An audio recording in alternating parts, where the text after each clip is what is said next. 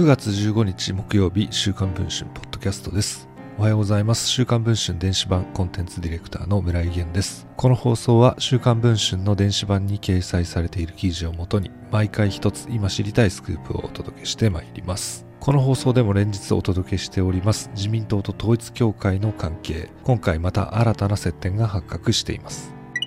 自民党の下村博文衆議院議員が政調会長時代統一教会の関連団体幹部から陳情を受け党の公約に反映させるよう指示を出していた疑いがあることが週刊文春の取材で分かりました。関連団体の幹部が下村氏とのやり取りを明かした動画を入手しています。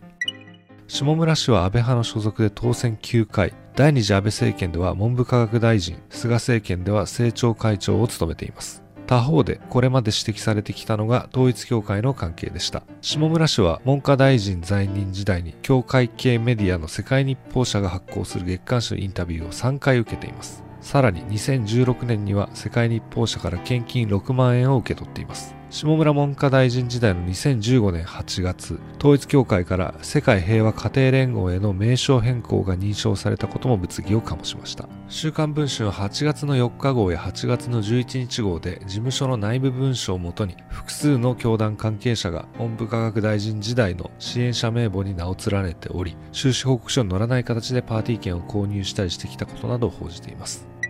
問題となっている動画は昨年の10月9日、東京板橋区の区立グリーンホールで行われた統一協会の関連団体、国際勝共連合幹部、青津和義の講演会の様子を収めたものです。講演会の直前まで同じ場所で下村氏の国政報告会が行われ、青津氏も参加していました。当時は岸田政権が発足した直後で下村氏は政調会長を退いたばかりでした青津氏は教団の政界工作担当とも言われる人物です TBS のニュースサイト TBS ニュースリーグでは青津氏が富山の政界や福岡の政界に食い込んでいく様子を報じています。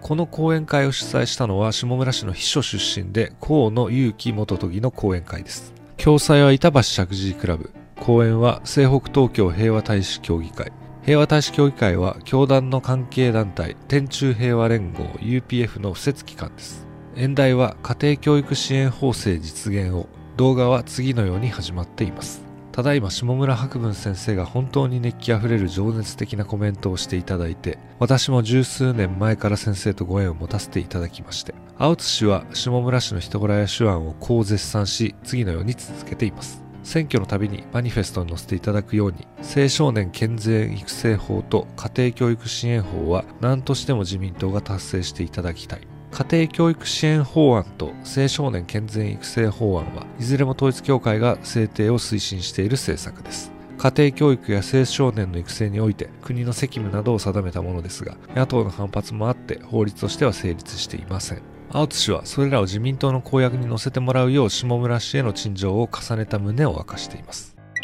そして話題は直近の出来事に及んでいきます。党の総裁選への立候補を模索していた下村氏が出馬の断念を表明したのは昨年9月9日のこと。その数日前に青津氏は下村氏の政調会長室を訪れたといいます。折しも衆院議員の任期満了まで2ヶ月を切ったタイミングで下村氏は党の政策責任者として衆院選の公約を策定している最中でした。青津氏はこのように語っています。総裁選の出馬断念を先生が発表される前々日ぐらいにお伺いしたんですよね。政調会長室にお伺いした時にですね事務所の秘書を呼びつけてくださって家庭教育支援法青少年健全育成基本法を必ず入れるようにということで文面もちゃんとお渡しすることができまして非常に誠意を持って対応してくださいました。実際家庭教育支援法と青少年健全育成法の制定は下村氏の政調会長退任直後に発表された衆院選の政権公約そして政策集に盛り込まれています。自民党は9月8日に統一教会と所属国会議員との関係をめぐる点検結果を公表しましたが申告に関する不備が相次いで指摘されています。そうした中、政権与党の政策責任者だった下村氏が関連団体幹部の陳情を受け、教団側が推進する政策を党の公約に盛り込もうと指示していた疑いが浮上しています。統一教会との関係を断ち切ると宣言する岸田首相がどのように対応するのかが注目されています。現在配信中の週刊文春電子版ではこの下村氏の問題のほか自民党と統一教会の関係についてさらに詳しく報じています。ご関心がある方はぜひ電子版の方もチェックをしていただければと思います。ということで本日の週刊文春ポッドキャストこの辺りで終わりたいと思います。また次の放送を楽しみにお待ちください。